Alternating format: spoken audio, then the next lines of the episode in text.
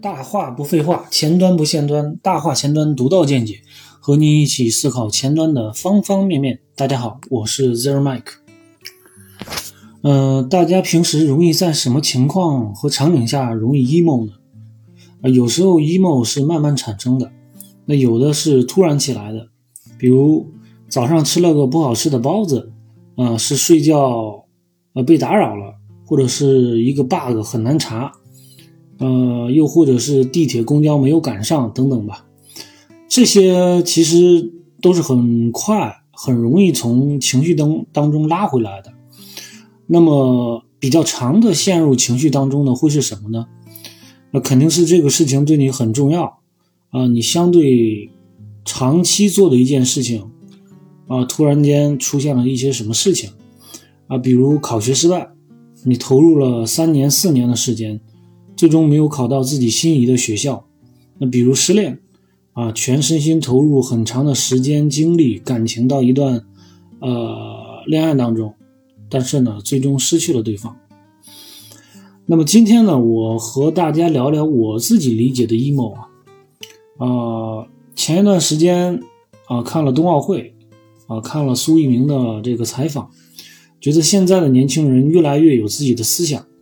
那苏翊鸣做那些高难度的动作呢，包括对一些参赛的选手的评价啊，你明白啊，他在做的事情呢，是在不断的超越自己啊，在了解滑雪的这个过程当中呢，就在抖音上啊，我了解到还有一个呃，就是想凭借自己的力量，他没有教练，没有团队啊，九五年的，呃，在滑雪这个项目上来说，他已经不是很年轻的选手了。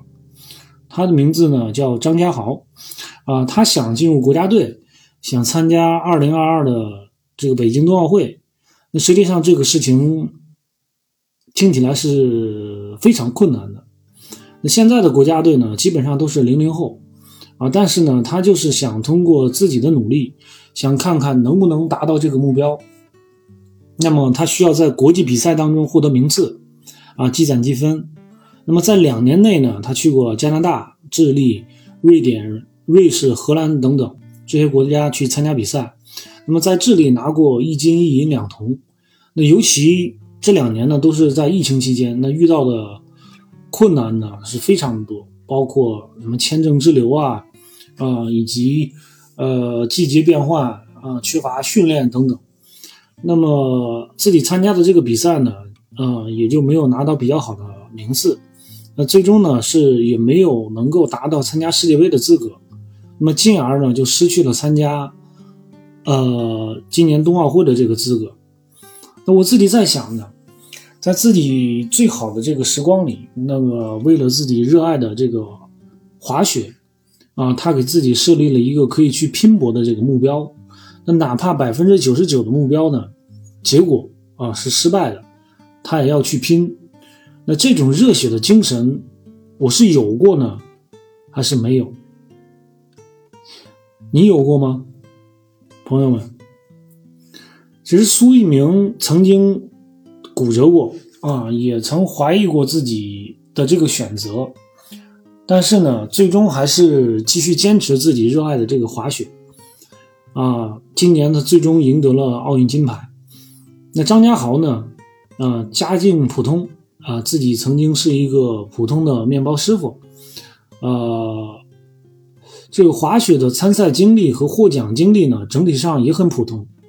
但是呢，他的这个精神呢，同样值得称赞。他拼尽全力去想要实现自己的目标，虽败犹荣。